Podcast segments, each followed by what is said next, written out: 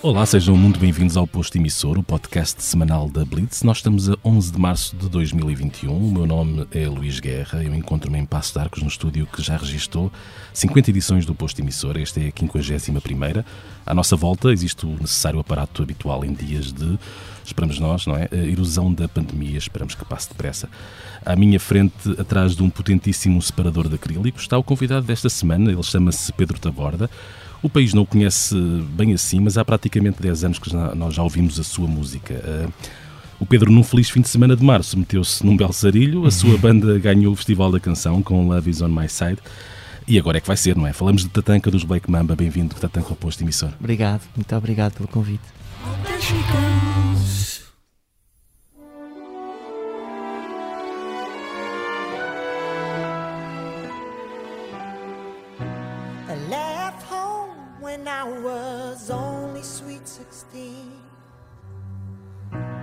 Chasing blind love and a bunch of broken dreams. I don't know how I thought I'd be a queen. I could do anything, and somehow I end up here. I don't know why. Nós vamos começar pelos últimos acontecimentos, naturalmente. Há poucos dias tu estavas com os teus Black Mamba. Black Mamba, isto às vezes é uhum. difícil dizer. É, acontece na, na Green Room do Festival da Canção e tu vias as votações a aparecerem, vem 10 pontos dali, 12 pontos da colar. Quando é que tu começaste a pensar que se calhar tinhas que ficar ali um bocadinho mais do que estavas à espera? Olha, pronto, fomos sem expectativas, hum, assim de uma forma sucinta, fomos sem expectativas nenhumas, mas quando começaram as votações, a primeira região deu-nos logo 12 pontos. E aí o pessoal começou logo a ficar, uau, pronto, se calhar.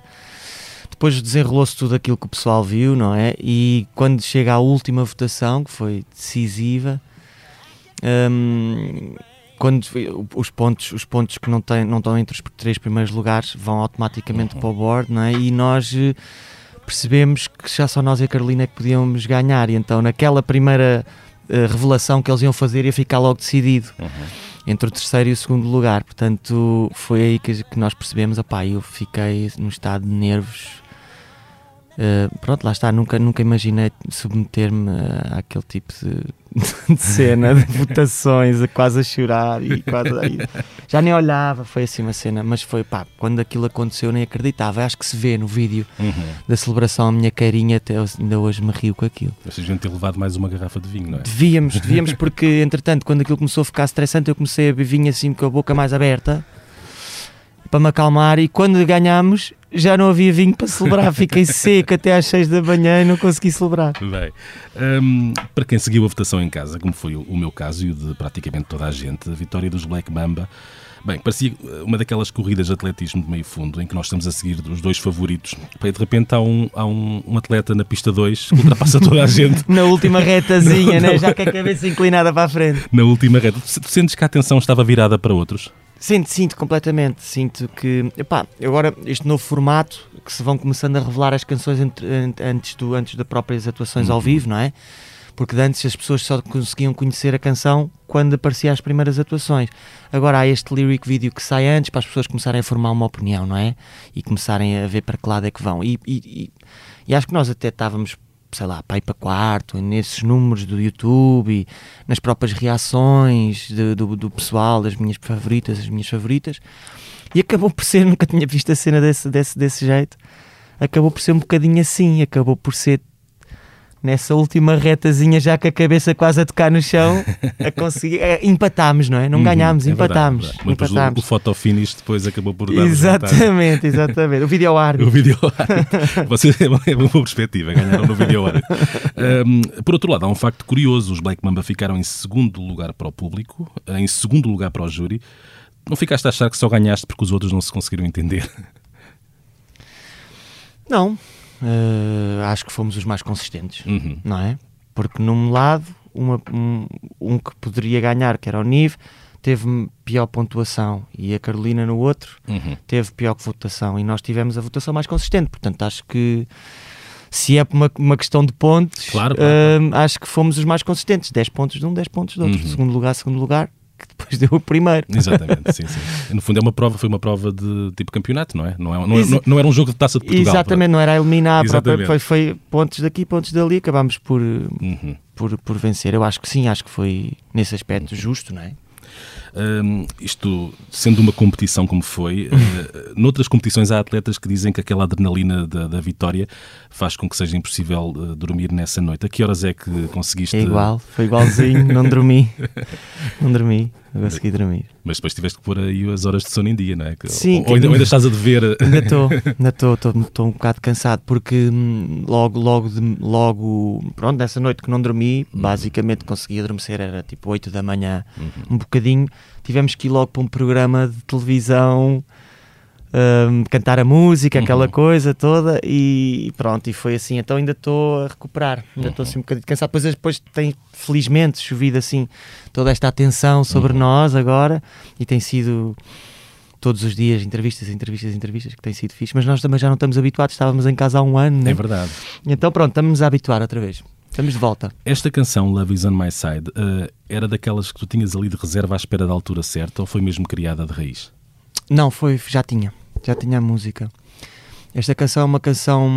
Nós, quando fizemos a turnê na Europa, acabámos em Amsterdão e tivemos a fazer algumas, algumas, hum, alguns dias seguidos no mesmo sítio, no Red Light District, a viver no Red Light uhum. District. Então eu estava a achar que aquele imaginário era uma cena super fixe, porque encontras todos os dias personagens muito doidas que nunca vês em lado nenhum, só vês ali.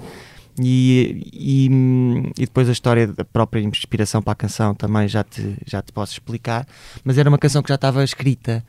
E quando eu fui convidado como compositor, eu achei que era melhor ir ao meu rol de canções que eu não tinha editadas do que estar a fazer uma canção sobre pressão uhum. um, para o certame e influenciado com estas cenas todas, a votação, o português, o inglês, o não sei o quê, não sei o que uhum. mais. E então fui às melhores que eu tinha. Fui às melhores que eu tinha e achei que, por essa razão também, acho que achei que esta era a melhor que eu tinha. E depois achei também outras coisas que me levaram também a, a, a decidir cantar uh, Love is on My Side com os The Black Mama e não a cantar a outra que eu tinha tão forte. Como sabes, eu canto em português o meu trabalho a solo é todo uhum, em português exatamente. e não fui como Tatanka cantar a outra canção que era a que eu uhum. achava que era também muito forte e era em português. Uhum. Já lá vamos a essa questão, não vais, não vais escapar sem falarmos da, já sei, da, já sei, da, já eterna, sei. da eterna, da eterna luta entre o português e o inglês. Já sei. Um, tu estás habituado a compor, a criar, mas não existia até aqui propriamente um propósito eleitoral, digamos assim, na tua arte. Não faz parte do teu trabalho ir a votos. Quando não. se sabe que há uma finalidade, pensa-se de forma diferente. Uh, ou seja, tu já disseste que esta canção não foi criada uh, com, a, com, a, com, a, perspectiva de fazer um formato de, de festival, mas treinaste esta canção para ganhar. Obviamente que essas decisões já foram tomadas na produção, uhum. não é? Como vamos vestir a canção. Exato. Eu tinha uma canção, piano e voz, que eu tinha feito, não é? No, no, no, no telefone, gravada, uhum. não estava gravada sequer no, no estúdio. Uh, com tosse e tudo mais. Essa era a versão uhum. que eu uhum. tinha. Um, Qualquer dia ainda vais mostrá-la, com certeza. Sim, sou menino para ter ali. Se quiseres, eu passo para pôr no podcast. Uh, a tossir no final, como um cão. Vamos falar sobre mas, isso. Mas, mas, hum, como eu já tinha, como eu exatamente tendo em conta essa, essa premissa que eu já sabia que ia ser influenciado ao escrever a canção, eu optei por, por, por escolher uma canção já, já escrita antes. Depois, essa, essa, essas decisões tomadas em função do próprio certame foram todas feitas, obviamente, na produção, não é? Uhum. Uh, Dá-me dá exemplos muito concretos para quem não, não sabe o que é, que é produzir uma canção, ou seja, que, por que etapas é que esta canção passou? Passou por, primeiramente por uma demo uhum. uh, pré-produzida ou produzida por nós de Black Mamba, uhum. a versão rough da coisa só connosco, não é? Sem as cordas, sem os coros, que depois vieram com um coro da Já Rock School, super fixe do Porto. Um, uh, uh, e esta, essa foi o primeiro grosso, que foi a primeira, primeira roupa que nós demos à canção depois dessa tal versão do piano, uhum. né? Um, e, nós, e nós, pronto, nós temos um som mais old school. Um, e depois, à medida, é, uma das coisas que, que nos levou a fazer aquele tipo de cena foi precisamente tentar prestar um tributo aos anos dourados do Festival da Canção. com a orquestra, o Carlos do Carmo, o Paulo de Carvalho, José Cid, essa altura dourada dos anos 70, que para mim é a altura mais interessante. Uhum. E tanto que depois nas vestimentas também fomos todos old school, todos clássicos, metemos o preto e branco no início. Foi tudo, foi tudo um tributo. Hum, e, então, e então pronto, foi as cordas tinha que ser, foi uma, foi uma das coisas essenciais que normalmente tomaram logo o segundo lugar da hierarquia de uma canção. Tem que é- mesmo que ser. Que é a voz Uhum. e as cordas logo a seguir. E depois vem a secção rítmica toda por trás e foi tudo pensado para ter esse tal som clássico dos 70s eh, que, que nos remetesse para essa, para essa época dourada. Uhum. Hum, o Festival da Canção tem, já, já sabes, já sabias antes e ficaste a saber também depois, tem uma ressonância tremenda. Isso já é Estou a ver agora, estou, estou. Isso já é complicado hoje em dia haver um qualquer consenso ou entendimento sobre um objeto artístico numa competição como o festival. Há muito lado do clubístico. As pessoas torcem por alguém, organizam-se, formam claques. Gostas de ir ver o que é que se diz por aí ou tens receio de levar pancada?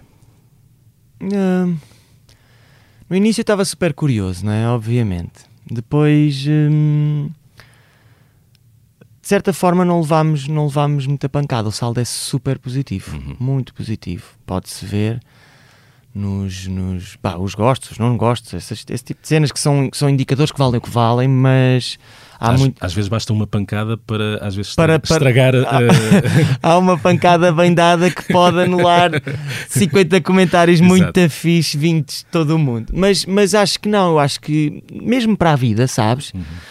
Há sempre cenas que fazes melhor e outras pior. Há sempre cenas que te correm bem e outras mal. Há sempre cenas que gente tu sempre cenas que tu querias que tu fazes que há pessoas que não vão gostar. Uhum. Não se pode agradar a toda a gente. É impossível, não vale a pena. Então, eu acho que nós temos que nos agarrar às cenas boas que nos acontecem, às cenas boas que nos dizem, à força que nos dão, às cenas positivas. Isto é para a vida, não é Claro. só com a música, estás a ver?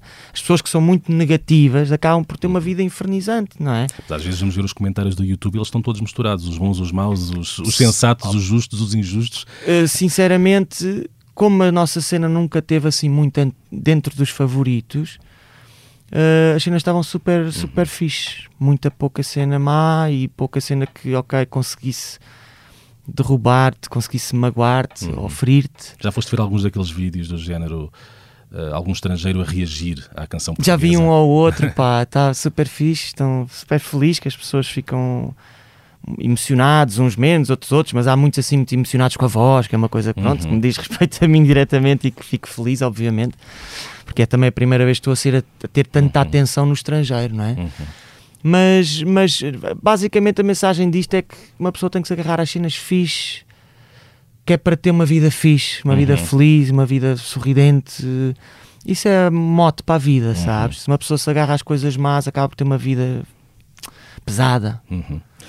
Eh, Eu confesso que estava à espera de reações muito mais polarizadas. Tu eh, acho que leste bem, no fundo, os, os comentários, porque parece haver um feeling de que a canção é bonita, bem orquestrada, bem cantada. Ah, normalmente quem implica, implica pela língua, não é? E esta é a Sim. primeira canção integralmente cantada noutra língua que não o português, eh, que Portugal leva à Eurovisão. Tu tens canções em português, já falaste sobre isso, mas é sabido que os Black Muitas. Mamba têm o inglês como, como recurso. Ah, Vou pôr a questão desta maneira. Cantar esta canção em português seria uma cedência que não estarias disposto a fazer? Seria uma traição à canção? Sim, para cantar esta canção que já estava feita com uma história para os de Black Mamba, para o tal disco que eu queria fazer, o imaginário de Amsterdão, não, não, não, era, não era hipótese sequer, percebes? Eh, Ia sempre escolher uma das minhas canções, porque eu divido as coisas assim: quando componho em português, vai para Tatanka, quando componho em, inglês, vai para o The Black Mamba. Portanto, nunca, nunca, era, nunca era uma opção. Portanto, era só. hum, Se não fosse aquela, era uma outra que seria eu interpretar sozinho. Uhum. Já agora, falas dessa divisão eh, português para Tatanka, inglês para Black Mamba. Ah, porquê? Olha, foi uma maneira. Foi uma.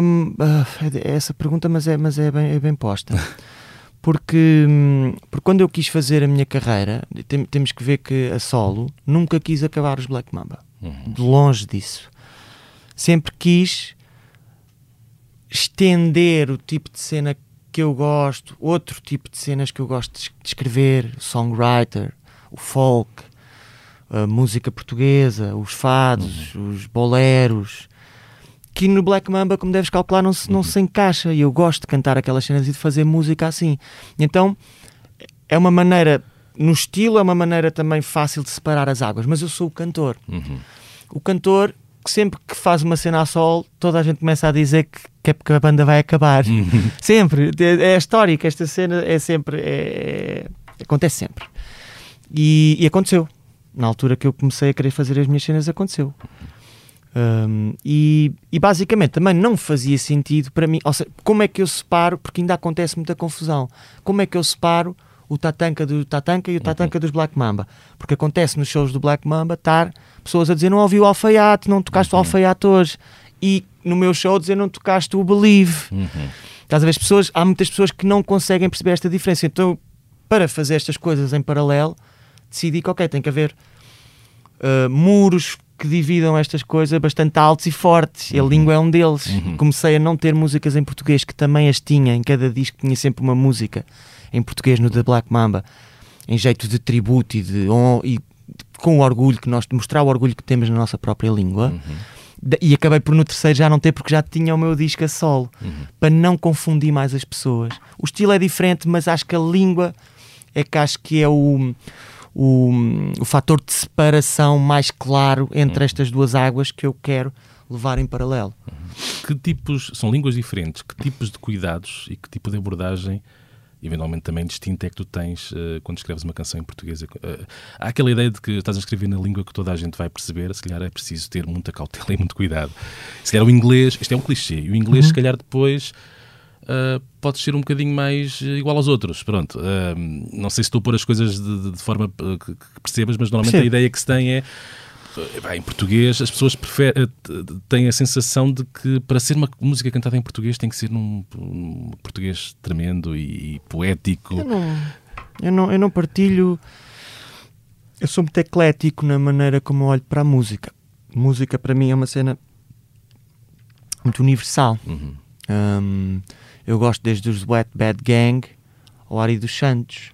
E se calhar tu nunca na vida, a maior parte das pessoas nunca na vida ia calcular que eu gosto dos Wet Bad Gang. Uhum. Que tem uma linguagem muito específica, muito dialeto, muito específica da realidade que eles vivem, não é?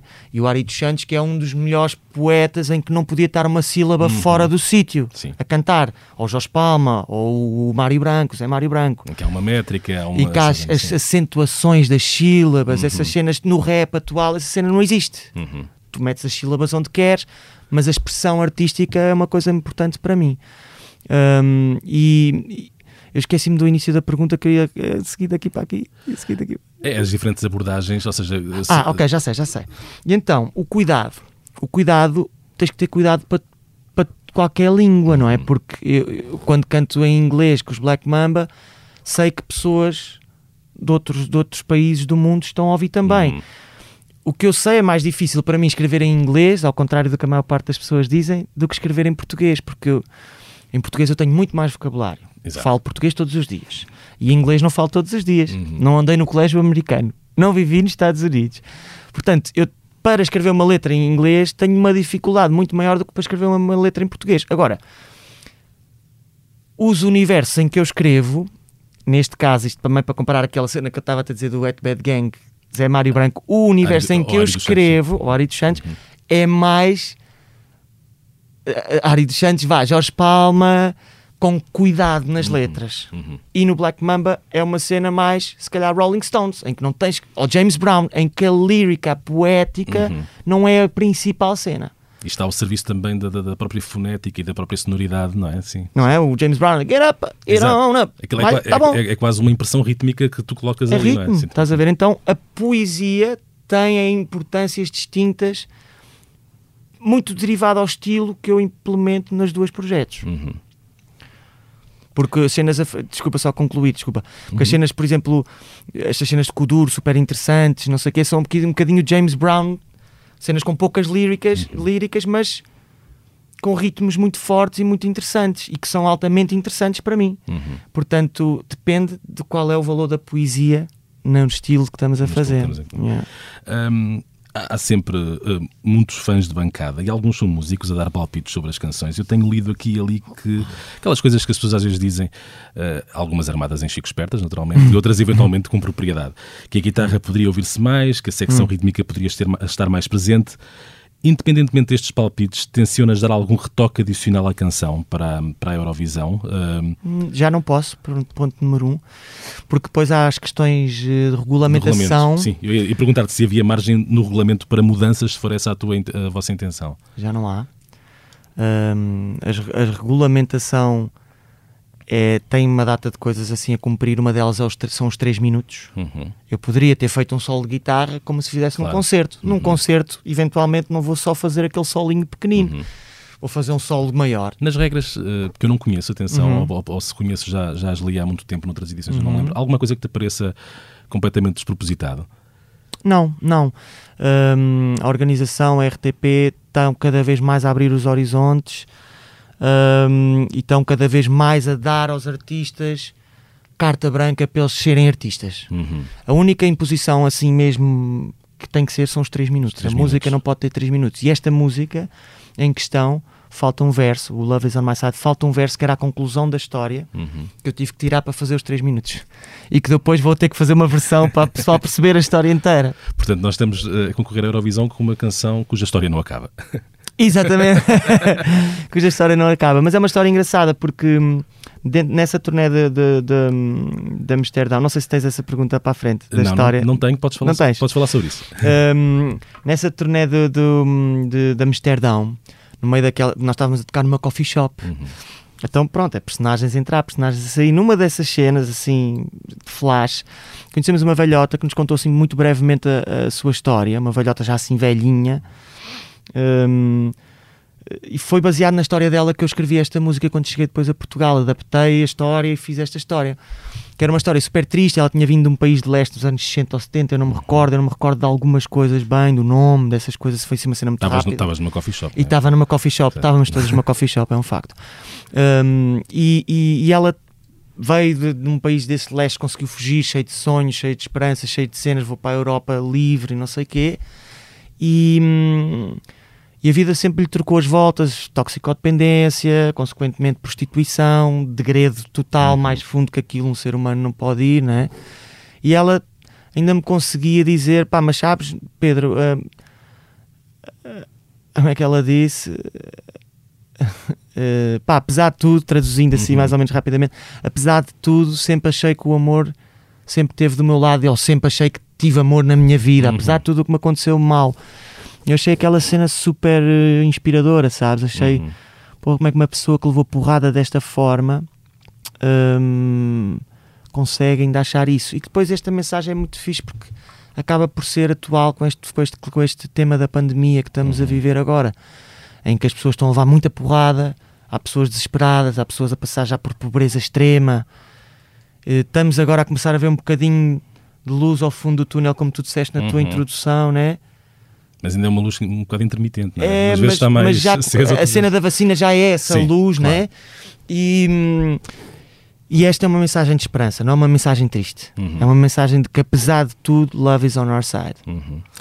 Um, para encerrar aqui de, por completo a, a questão da, da, Eurovisão, o bloco, uhum. no fundo, da, desta conversa da Eurovisão, uh, falta a pergunta sacramental, que é o que é que será um bom resultado? E não me vais dizer que já foi bom chegar aqui. Chegar aqui não ao posto emissor, mas, a, mas a, ao Festival da Eurovisão.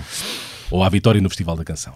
Uh, obviamente, obviamente uh, que se ganhar é altamente uhum. e muda a minha vida, não é? Uh, a, a, minha, neste caso, nossa, dos Black Mamba, que eu vou com, vamos como Black, enquanto Black Mamba. Um, só que é um universo que eu desconheço um bocadito um, e que é um universo, tanto quanto eu agora estou a ter que lidar mais com ele e a perceber uhum. como é que a coisa acontece, é um universo que hum, é muito pop, explosões, bailarinos e não sei o quê. Portanto, essa não é de toda a nossa vibe, uhum. nem nossa intenção. Portanto, eu vou com menos expectativas do que o que fui para a final aqui. Uhum porque eu aqui conhecia toda a gente, conheço como é que as pessoas pensam, ali é tudo desconhecido para mim. Vou com menos expectativas, vou-me divertir, vou, obviamente que se ganhar é um sonho, não vou mentir, não vou lá dizer, não, não me quer saber. Não, vou fazer o melhor que eu posso para que depois as pessoas decidam, mas aquilo é já uma coisa que transcende toda a gente. Um, o nosso maior objetivo, o nosso maior objetivo neste caso é que foi-nos concedida uma, uma oportunidade dourada Uhum. De, de realizarmos um sonho antigo que temos, que é uma, inter- uma, uma internacionalização mais assídua, uma internacionalização anual, todos os anos, em vez de estarmos só nos cingirmos ao universo de Portugal, que é lindo, mas que é, é pequeno, é, são 10 milhões, não é? Londres Uhum. tem mais gente que Portugal, só Londres, Nova York, mais gente.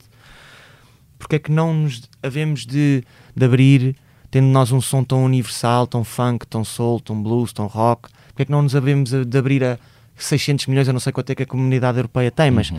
600 milhões. Hum, esta é uma oportunidade de ouro para isso. Se nós conseguirmos isso, arranjar agentes parceiros em cada país, editoras parceiras em cada país, que nos permitam realizar este sonho, Uhum. essa é a minha grande vitória, a nossa grande vitória do Eurovisão. Uhum. Essa é a nossa grande vitória. Depois, se nós conseguirmos isso e ficarmos em último, não vamos ficar chateados, isso eu posso garantir. Mas deixa-me só dar uma, uma última dica, sei que, sei que temos que acabar. Hum, a responsabilidade agora é muito grande, é muito diferente. Não representamos os nossos fãs, os nossos familiares, os nossos agentes e a Uhum. nossa banda, representamos um povo que é Exato. o povo português, do qual nós nos orgulhamos muito de fazer parte. Então, essa é uma responsabilidade que, e nós queremos prometer a toda a gente que vamos fazer o possível e o impossível para fazer a, a prestação mais digna, mais prestigiante que nos for possível fazer. Uhum. E isso podem contar connosco. Muito bem. Agora vamos recuar eh, verdadeiramente no tempo. Tu cresceste, vai-me corrigindo se eu estiver a, a cometer aqui alguma imprecisão. Ok, ok. Cresceste em Sintra, eh, Sintra mesmo ou nos arredores de Sintra? Vila de Sintra. Vila de Na Sintra. China, Vila de Sintra. Muito bem. no meio Hum. dos palácios e dos que maravilha, quem me dera. Quer dizer, também não posso queixar. Nasci ao pé da praia. Ah, Maravilha. numa quinta e dizes que os teus pais eram um pouco hippies. Ah, Yeah. A música tinha mesmo que acontecer num contexto assim. Claro. Não, é? eu sou artista desde 6 anos ou 7. Tu tens quantos, tens quantos anos de carreira? Tenho. A primeira vez que eu toquei ao vivo foi em 94. Uhum. Tinha 10 anos. Uh, portanto, aos 40 vai fazer 30. Pronto. Eu tenho 37, agora- vou fazer 37 agora. Já está quase. Já estou quase tipo chutes e pontapés. Chutes e pontapés é 40 e tal. Já, Tens que reservar o estádio do Restelo para fazer. Tenho umas fotos super giras minhas a tocar nessa altura, porque, porque lá está, aquilo era um ambiente que se reflete no estilo de música que eu gosto, que se reflete na minha vibe, na minha maneira de estar em palco, na minha maneira de se- sentir a música. Para mim é uma cena muito espiritual esta cena. Isto não é uma cena de famas, nem de Uhum. bater, nem de hits, nem não sei o quê. Isto para mim é uma cena que tinha que acontecer e é espiritual. É a minha vida, desde que eu tenho 6 ou 7 anos. Qual é foi a minha vida. primeira canção da tua vida? A primeira canção da minha vida assim foi a curtir, a gozar com, com, com, com um brother da minha turma, ainda era pequenito. Que era um gajo que a gente estava sempre chateados um com o outro, aquela onda bullying um ao outro, tipo 10 anos, Uhum. uma cena. Não vou cantar aqui porque era assim meio obscena, mas a primeira canção, quando já assim mais adolescente, que depois é o início mais a sério deste trajeto que estamos agora. eh, Foi que a primeira banda do liceu eh, chamava-se Virado para o Mar que era com um rapper a rapar e eu fazia o refrão. O refrão, preciso de alguém que me diga para onde ir. Este momento só me apetece fugir. Era assim o refrão. Bem, estávamos nos anos 90, não é? Anos eh, 2000. 2000, 2000 já? eh, aí já era tipo, liceu era tipo 2001 ou 2002. Acho que essa é assim a primeira canção, já quando eu, ok, quero ser músico. Já tinha consciência para decidir, não é? E nos teus fones o que é que passava nessa altura? Essencialmente reggae. Bob Marley, um, Dennis Brown, Israel Vibration, uh, Jacob Miller. Portanto, anda- andaste, foste público de, de montes de festivais, o Musa Cascais, eventualmente, né, por, esse- por essas alturas. porque nós- porque eu, eu fiz parte, para muita gente que não sabe, pode não saber, eventualmente, eu fiz parte daquela geração que foi quando explodiu o reggae aqui. O primeiro reggae apareceu com os Cossum do Lola nos anos Uhum. 90 com o Pim Pam Pum, mas o pessoal não tinha. Aquilo bateu tanto a nível Sim. mainstream que o pessoal não tinha bem noção que aquilo era reggae. Uhum. Depois há uma explosão junto às costas, não é? Junto às zonas costeiras do reggae em Portugal e começou a haver palcos só de reggae, festivais só de reggae. Foi de 2002 para a frente ou 2003 para a frente. E nós fizemos parte da geração de bandas portuguesas que representavam essa essa explosão. Portanto, o Richie, Richie tinha a banda dele Uhum. de- do liceu, eh, em, em Cascais, Caxias, Estoril. Vou só completar o Richie Campbell. Richie portanto, Campbell, exatamente. Depois havia os, os, os um, One Sun Tribe, havia nós, nós que éramos os Bambulé. Depois havia ma- alguns no norte, os, os, não era, como é que eles chamavam? Souls of Fire. Exatamente. do que são todos os nossos amigos, e depois passou aquela fase do liceu, do curtir e não sei o quê, o pessoal começou a, a tornar a cena um bocadinho mais séria. E, e o Richie, quando faz a sua cena a solo, vai buscar elementos destas bandas todas dali da zona, do qual eu fiz parte. O teclista, que era o Daniel Sant, também fez parte, e eu toquei quase 10 anos com o Richie a partir Uhum. daí. E, e- e- pronto, e foi a cena, pronto, a cena maior que aconteceu no reggae em Portugal. Portanto, eu estive ligado ao reggae music até 2017. Uhum. E hum, e- esse lado de, de Conoisseur dos anos 70, do, do funk, da soul e também de algum rock mais clássico, Sim, é, algo, adoro. é algo que vem depois do reggae ou tu já andavas também nessa, nessa pista? O soul e o funk é uma coisa que acontece quando mais, mais aprofundadamente, eh, quando eu me mudo para Lisboa. Uhum. eh, e que foi depois um bocadinho nessa altura, um bocadinho depois, que, que aparecem os The Black Mamba. Eu, eu saí de Sintra, vou mudar para Lisboa e hum, o rock and roll vinha lá está dessa cena hippie. As Janis Joplin, os Jimi Hendrix, os Beatles, essa cena eu conhecia tudo. Eu, quando tinha 7 anos, mascarei-me Jim Morrison na escola. Sei, claro que nunca ninguém soube de que é que eu estava mascarado, que eram todos zorros e super-homens, só o professor é que sabia. E hum, essa era a minha cena. Uh, hippie, rock and roll, 60s, não é? Animals, uh, pff, são boés. uh, J.J. Cale, uh, Dire Straits. Adorava os Queen também, mas os Doors era a minha cena. Tipo, Uhum. era a minha cena, completamente, com 7 anos. E essa cena do rock and roll. isso, desculpa interromper, mas isso é porque te mostravam uh, as Os músicas. meus não é? pais, Certo. claro, os meus pais tinham os discos e mostravam-me, era o que só ouvia e era o que eu gostava, não é? Hum, e essa é- é a primeira fase. Depois, quando eu chego assim a adolescente, 15, 16, 17 anos, entra o reggae, entra o reggae na minha vida porque comecei a ser surfista. Daí eu, eu atribuir esta, esta Uhum. questão quase social de, de, de, reggae ter explodido muito nas zonas costeiras, que era na praia que o pessoal do reggae Uhum. e do surf estava muito ligado a esta cena. Não, é, é curioso e acertadíssimo que faças esses contextos. Por exemplo, quando falas de Lisboa, falas de soul e funk, que era uma coisa que acontecia nos bares e acontecia. Ou seja, Maria Cachucha, que havia bares que só dava soul e funk exatamente, naquela exatamente. altura. E quando eu vou para Lisboa, que é, que é a melhor coisa que eu fiz na vida, na verdade, hum, é que eu começo a aprofundar, porque eu já conhecia bem o Ray Charles, já conhecia bem o Otis Redding, mas não conhecia assim tão bem. Não era tanto essa a vibe dos meus pais. Uhum. Estás a ver? Havia cenas de soul, mas as mais famosas, o Otis Redding, o, o Percy Sledge, assim, umas cenas Uhum. When a Man Loves a Woman, cenas desse género, uh, Etta James, esse tipo de Exato. cenas. Quando eu vou para Lisboa, conheço um personagem que é o Silk dos Castro Funk Connection e fizemos uma banda. Uhum. Epá, e aí foi como abrir, abrir as portas da percepção. Foi. Ele era doido por funk há 20 Novamente, as- anos. nova- novamente as portas, não é? Nos doors. Exatamente, exatamente. Foi como abrir as portas da percepção para mim. Foi tipo a maneira como as pessoas. a- A maneira de estar das pessoas em Lisboa, principalmente naquele meio que foi logo o meio Sil, que é ator e é cantor e andavam já há muito tempo ali, era com esse tipo de pessoal, filósofos, bailarinos, cantores, Uhum. atores, que eu me comecei logo a dar. A maneira como as pessoas estavam, a maneira de estar na vida, filosofia de vida e tudo mais, é muito, mas muito, é do dia para a noite Uhum. para Sintra, apesar de estarmos a 20 km. É tipo daqui para Bragança. Estás a ver? É muito diferente. E aquela cena abriu-me a, a cabeça de uma maneira que me mudou para sempre. Eu não tinha nada a ver com isto que sou hoje. Nada a ver. Zero. Era o contrário. Completamente. Não- se, se tu me visses nessa altura, nunca ias imaginar que eu ia ser isto. Uhum. E é muito por causa do Silk, a quem eu deixo aqui um grande abraço, que me guiou Uhum. nesse sentido. Fizemos umas bandas juntos, ainda gravamos juntos, ainda tocamos volta e meia com essa banda. É uma pessoa que me influenciou muito. Os interesses, agora voltando outra vez ao, ao período mais infantil, os interesses das crianças eh, variam e é complicado encontrar uma vocação óbvia na tenra idade. Eu sei que há uma altura em que te dedicas um bocadinho mais ao futebol, não é? Gostavas bastante de jogar a bola. Ui, ainda sou doente por futebol. E és um, e és um, um, um- raro adepto do Futebol Clube do Porto. Aqui eh, em Lisboa, Aqui em sou raro. Lisboa, E exatamente. pá, sempre estive sozinho nessa luta, pá, os meus amigos todos de outros clubes, Benfica Sporting, e eu sempre sozinho, mas felizmente o Porto ganhava muito e eu estava sozinho, mas estava, estava fixe, confiante. Como é que explicas isso? Era, era porque eles ganhavam tudo, não era? Eu acho que não. A Continuam a ganhar, atenção. A família, Aliás, parabéns agora pelo resultado. Foi, foi quase como o Festival da Canção, não foi? um empate que são uma vitória. foi o Pai Nivi, quando o outro foi expulso, desliguei a televisão, eu não aguento. O empate não, o, o, Porto acabou realmente por perder o jogo. Sim, mas na eliminatória foi um empate. Exatamente, o empate, precisamente, sim, sim. O, o, não, a, a, família do meu pai é toda do Porto.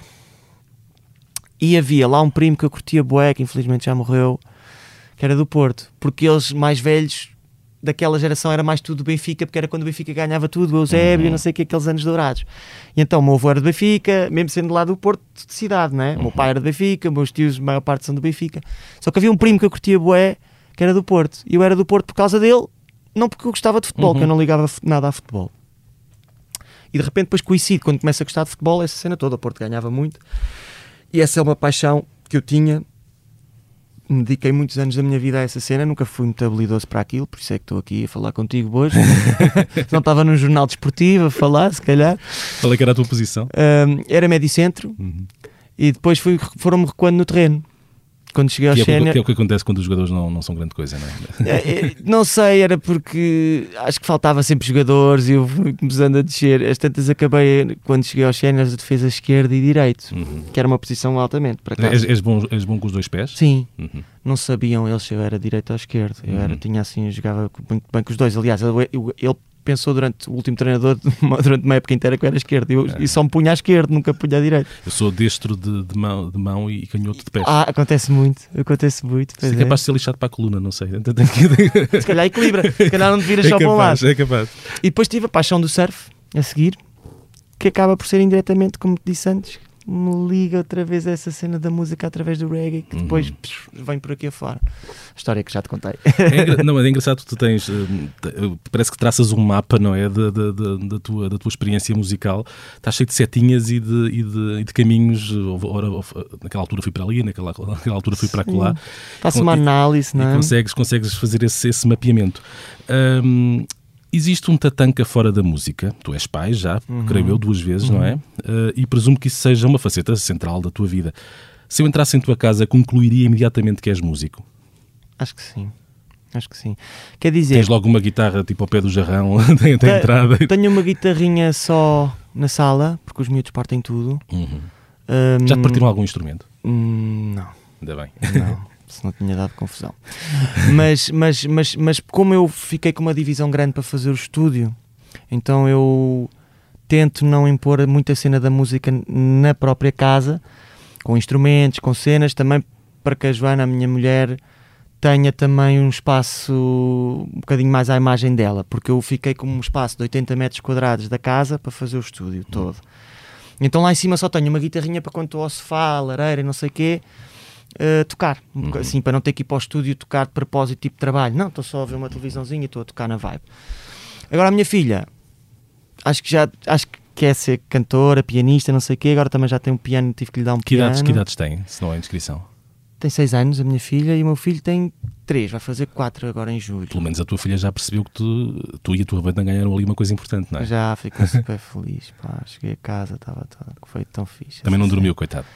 Estava a dormir, eu cheguei, dei-lhe um beijinho e ela acordou. Foi tão fixe. Foi mesmo bonito essa cena. E.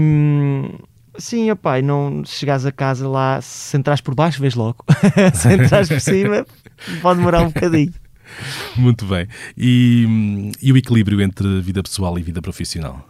Ah, okay. le, le, levas, levas, levas trabalho para casa? É, quer, todos os dias. Quer dizer, é claro, tens ali o estúdio, não é? Mas uh, à mesa, o que é que se conversa? Tento, tento fugir sempre para outras coisas. A minha mulher tem um universo muito diferente do meu. A minha mulher é advogada. Uhum. É completamente uma cena muita gente acha incompatível. E isso interessa? Ou seja, interessa-te interessa saber uh, como é que, quais são os meandros do trabalho dela? Uh, Ou achas aborrecido? Acho aborrecido, sinceramente, ela sabe, tem, tem noção disso. Uhum. Interessa-me saber se as coisas estão a correr de, forma, da forma que ela acha que deviam uhum. correr, da forma que ela queria que corressem. Uh, e se há alguma coisa que a atormenta, interessa-me saber isso. Os meandros são muito chatos para mim, são muito aborrecidos. Tipo, ouço os gajos a falar ao telefone porque eles agora estão a fazer hum, teletrabalho né, e muitas reuniões, não sei o quê, eu ouço aquela conversa tipo, essa cena para mim era impossível. Tu nunca tirarias um curso de Direito, possivelmente. Nunca consegui ler aqueles calhamaços todos. Já viste como é que era um teste? Nu- Nunca, nunca tiveste um amigo. Era tipo um teste, era sete calhamaços assim. Epá, Com não. leis, não é uma história. São leis paradas e tipo, como é que vocês conseguem fazer isso? Deus me livre, o jornalismo é tão bom, não é? Mas tem, mas, mas tem que haver gente que faz. Façamos, Ela gosta. Façamos música, façamos jornalismo. é. Quer dizer, também precisamos de advogados às vezes. Há coisas, há coisas complicadas Obviamente, às vezes para resolver. Mas acho que cada um, se calhar para eles também, estou a fazer, a mostrar como é que faço as minhas músicas. é Uma Exato. seca, obviamente. Ainda bem que gostos para tudo, é fixe. Uhum. Ahm, e, e só, só para concluir também a parte, a parte da tua vida para além, para além da música, ahm, o, que é que, o que é que estudaste? Ah, deixa eu ver. Muita coisa? Estudei música quando era puto. Aprendi assim, não sei o quê, aprendi assim numa escola local ali, que é uma escola super fixe, M. Martins, que era acorde comigo. Deixo aqui um abraço para eles, porque Uhum. tiveram importância neste trajeto, obviamente. E eram os queridos. Hum, estudei, foi quando foi para, para escolher aquela primeira vez que tens que escolher ali, que é quando vais para o décimo segundo, Uhum. não é? Quer dizer, ah, Era humanidades, Sim, sim. era humanidades, portanto línguas, não sei o quê, mas eu não considero isso nada. uhum. Considero isso zero. Porque hum, não sei, não sei o que é que é dizer, não, não vou alongar muito mais. Porque acho que não é nada já direcionado, acho que uma pessoa ali ainda não se está, já se devia estar Uhum. a começar a, a direcionar, a especializar dentro de alguma cena e aqui é muito vago. Eu acho Até, que é muito até é vago. mais cedo que o décimo segundo. Penso que é no décimo, não é? Que, que se... Sim, no de- quando, Sim. exatamente, quando se vai Uhum. para o décimo, quando se vai para o secundário, é isto que eu queria dizer.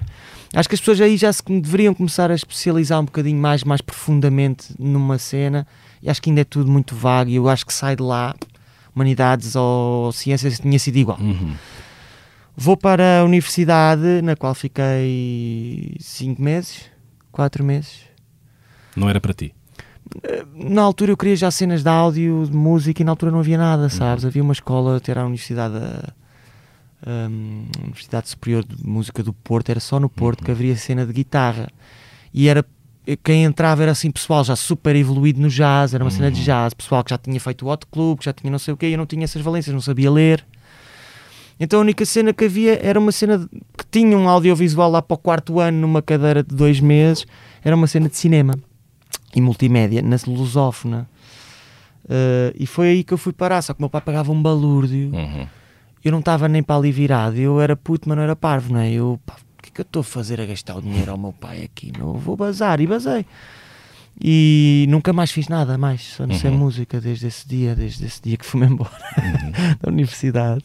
Não, percebeste depois que foi preciso sair da faculdade para perceberes qual é era o Sim, caminho. mas o meu pai, atenção, nunca empurrou. O meu pai sempre me empurrou para tocar. O meu Uhum. pai impedia-me de ir trabalhar. Quando eu queria ter já o meu dinheiro, ele disse: Não vais trabalhar, ficas em casa a tocar e a fazer músicas. Bem. Desde puto. o meu pai que me deu as guitarras todas, sem eu pedir nada. Uhum. Tenho uma sorte caraças. Um grande abraço para o meu pai, porque eu sei que muitos colegas meus, era, os pais que partiam-lhes eram os teclados quando eles diziam que não iam para a universidade. Sim, Estás a sim, ver? sim, sim, sim. E o meu pai é e, tipo 5 estrelas. Ele é um, um maior responsável por eu estar aqui a falar contigo hoje.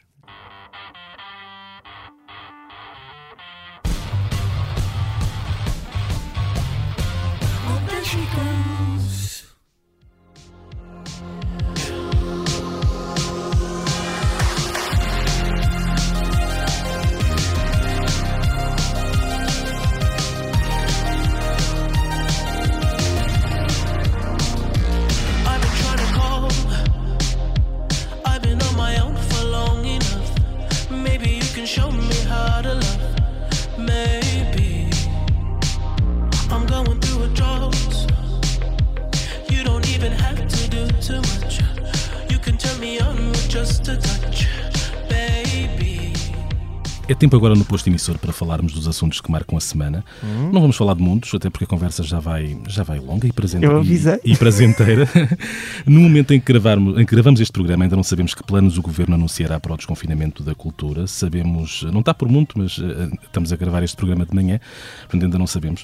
Sabemos que o verão musical não será encarado com tanto otimismo quanto poderíamos eventualmente supor, especialmente Uhum. no ano passado, quando pensávamos que tudo o que foi adiado seria agora concretizado. Ora, não é isso que está a acontecer, já houve dois grandes festivais um, adiados, o Nós Primavera Sound. O Rock in Rio Lisboa, semana passada, um, anunciou que vai adiar também o festival para 2022, por não haver nesta altura garantias de que o evento se possa realizar no formato original. O que é que é o formato original? Basicamente com determinado cartaz, não é? E com a expectativa de ter uma lotação que lhe uh, permita, que lhe permita portanto, fazer o festival, lá está, neste formato original que já conhecemos. Há demasiados ses e parece cada vez mais claro que a normalidade este ano poderá ser conseguida em eventos mais pequenos, não em grandes eventos que dependem de grandes digressões internacionais e de lotações maiores. Uhum. Tatanka, uma banda como os Black Mamba, ainda por cima sendo uma família numerosa, entre aspas, uhum. precisa de ganhar a vida e a vida ganha-se a tocar e a ser pago por aquilo que se, pelos concertos que se dá. Com uhum. que olhos enfrentas os meses que aí vêm? E aí aqui já não falo do Festival da Eurovisão, mas do que vem depois do Festival da Eurovisão.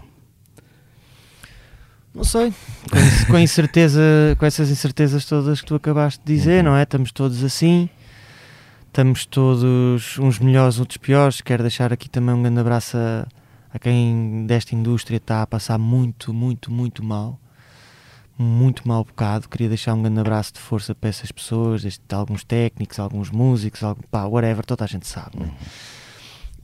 Simplesmente não sabemos o que é que vai acontecer. Eu sei que está, está, está, está na manga uma criação, uma, uma realização de eventos piloto uhum. para que se possa perceber se há condições, juntamente com a DGS, para fazer eventos bolha em que as pessoas são testadas à entrada e aí pode-se então fazer um, um, festival um bocadinho mais à semelhança do que eram os festivais pré-pandemia, não é? Uhum. Uh, mas isto tudo nunca se poderá fazer em, em, em período de, confinamento, seria uma falta de, de consideração uhum. e de uhum. tudo mais, não é? Portanto, tem que se esperar que se faça, que se desconfine. Uhum. Depois tem que se esperar que os eventos se realizem. Depois tem que se esperar que a DGS, mediante os resultados desse, desse teste, uhum.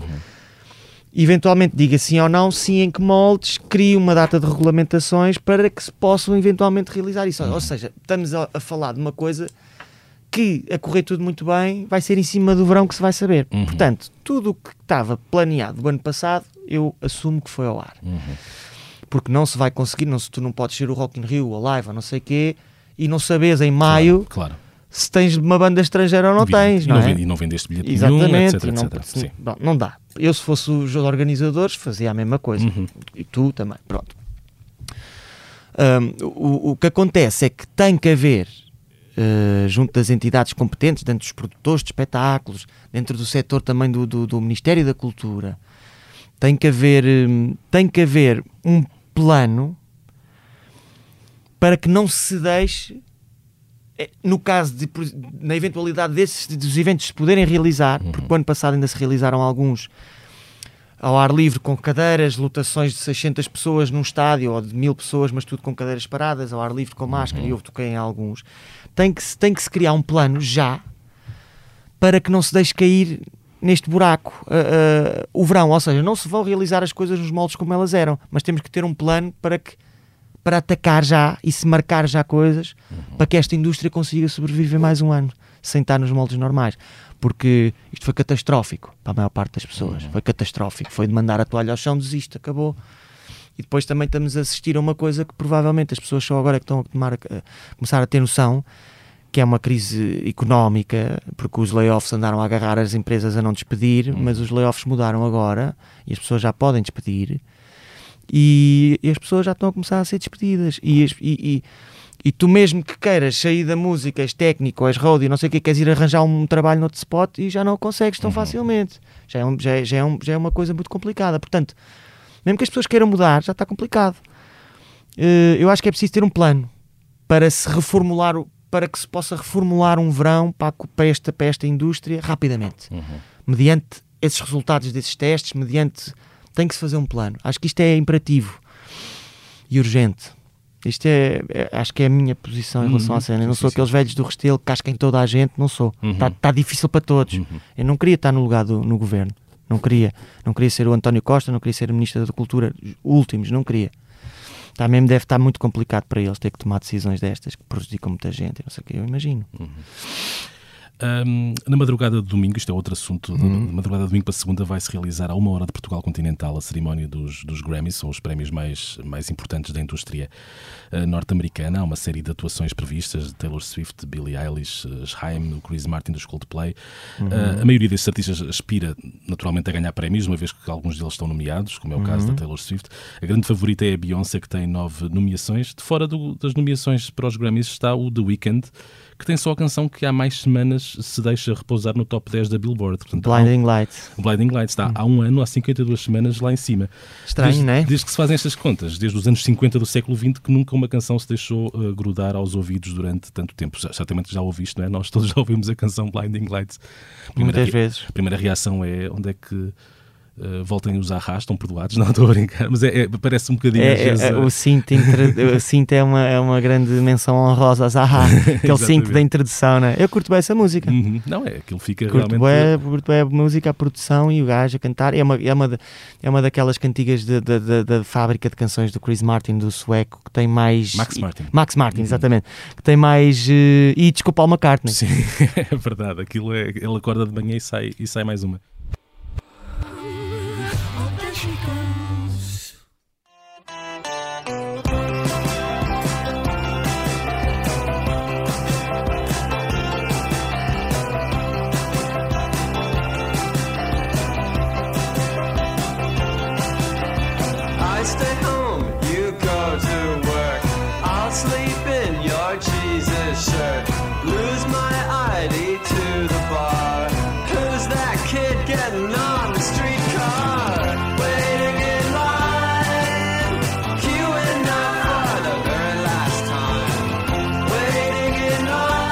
No cantinho do posto emissor, onde falamos dos discos que mais têm mexido nos cordelinhos dos nossos corações, trago-vos os adoráveis Kiwi Junior, sim, Kiwi, como fruto. Isto é um nome de banda um bocado desgraçado, parece-me a mim, mas trata-se de boa gente do Canadá, que em 12 meses eh, fez dois discos muito airosos, luminosos, divertidos, gingões, viciantes. Bonitos, porque não, tanto adjetivo. Dentro daquele caldeirão do rock independente, onde as guitarras são um bocadinho mais empertigadas, mais jangly e os teclados bu- borbulham, as letras são um bocadinho descomprometidas. Hum, eu pelo menos gosto e Cooler Returns é o disco editado no início deste ano, tem sido por aqui audição reincidente. Eu definiria como um Stephen Malcolm dos Pavement num parque de diversões. Eh, É, é um bocadinho a minha deixa sobre os Kiwi Junior, um nome de que eu não gosto, mas a música gosto muito. Espero que gostem também. Tatanka, o que é que tens, o que é que tens ouvido? O que é que tem passado pelos teus ouvidos? Para além da tua própria música, que agora, neste caso, está... Já não me posso ouvir. Já não te podes ouvir. Sabes que eu por acaso não curto muito de me ouvir. Não curto muito de me ouvir. Quando os discos encerram, fico sem ir lá anos. Às vezes pica isto só para ver se está fixe ainda na minha cabeça. Uhum. Ah, opá, eu gosto de muita coisa, mas acho que eu não sou muito de coisas novas. Gosto não, muito. não há mal nenhum nisso. Não, não há, não há, não há. Mas há, gosto muito de música nova, gosto muito da hum, muita- música moderna, mas com feeling antigo. Gosto muito do Michael Kiwanuka, adoro o Michael Uhum. Kiwanuka. O, o- não é este disco, este disco também é fixe, mas o outro anterior, hum, Love and Hate, Uhum. é para mim muito bom, é soberbo. Depois tenho. hum, tenho ah, ah, gosto muito dos hum, Alabama Shakes. Gosto muito dos Alabama Shakes, gosto muito dela. Muito, Aliás, é é Brittany Howard, Britney. Howard lançou um disco agora, né? E ela vai atuar nos Grammys na madrugada de. Lançou um disco ouvi umas cenas muito interessantes. Ouvi no, no outro dia um senhor muito interessante e eu não me consigo lembrar o nome, que tem uma atuação naquela cena do Collars, naquele, naquela cena de vídeos do, do Uhum. Collars. Gostava de dizer o nome, mas nunca mais lá vou chegar. Eu fiquei muito surpreendido com aquela cena. Hum, fiquei muito surpreendido com, uma, com a cantora que vai representar a França no Festival da Canção. Uhum. Contextualizando agora para este tema também. Espetacular, se, puderes, se puderem ouvir, ouçam. Eu nu- nunca ouvi. Como é que é em termos musicais? Que É tipo, é meio Edith Piaf, Uhum. não tem parafernálias nenhumas, acordas, piano e ela a partir tudo. Mas a Uhum. partir tudo é inacreditável, a realização muito boa. É mesmo bom, é mesmo. Mexe mesmo com uma pessoa a ouvir aquilo. Eu fiquei, fiquei impressionado. Pois eu imagino que já te- já tiveste andado a picar um bocadinho as outras canções para perceber que é que, com quem é que te vais debater, não é? Não, não com esse feeling, por acaso ainda não piquei muitas, só piquei a dela e mais outra. Uhum. Disseram-me, tens que ouvir a francesa, como eu estou-te a dizer, e eu fui ouvir. Sim, sim, sim. Pá, é realmente é muito bom. Eu ainda não consegui decorar o nome dela, sabes que eu estou assim um bocado cansador. Uhum. mas eh, tem sido assim um roller coaster de emoções esta cena. Mas fiquei muito impressionado. Deixa eu ver se te consigo dizer alguma coisa assim. Uma coisa que eu gosto de dizer que muita gente não conhece, que é o meu cantor favorito, é o Donny Hathaway, que é o pai da Lala Hathaway, que faz umas cenas com Snarky Puppy e não sei o quê, que é para mim o meu melhor cantor, o meu cantor favorito, que é espetacular. É antigo, mas quem gosta de soul tem que, é um obrigatório, é um must know. Muito bem, fica o conselho. Left home when I was only sweet 16.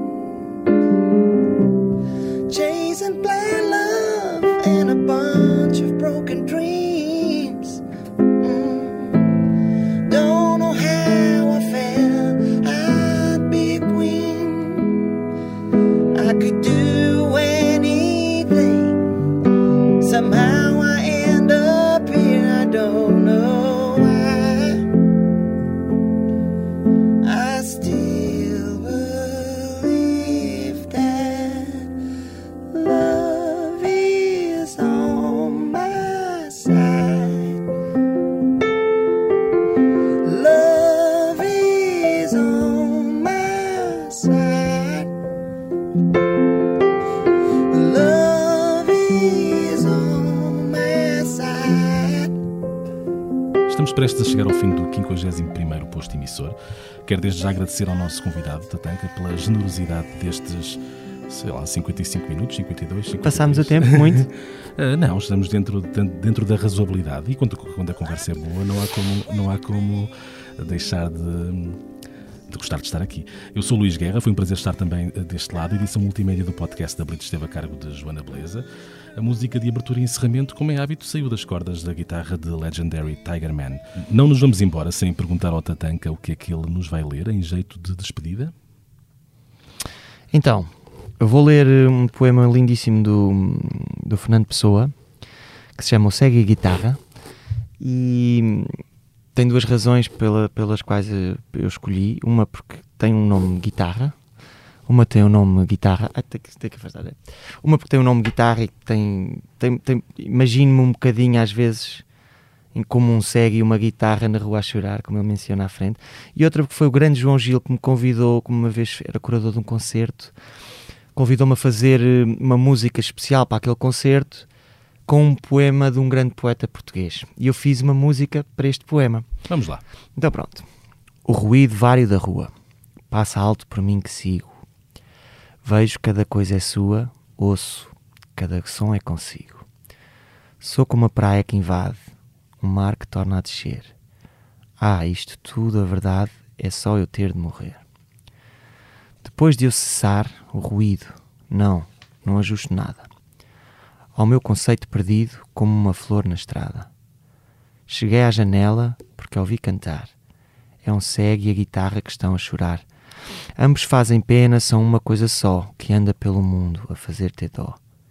Eu também sou um cego, cantando na estrada. A estrada é maior e eu não peço nada.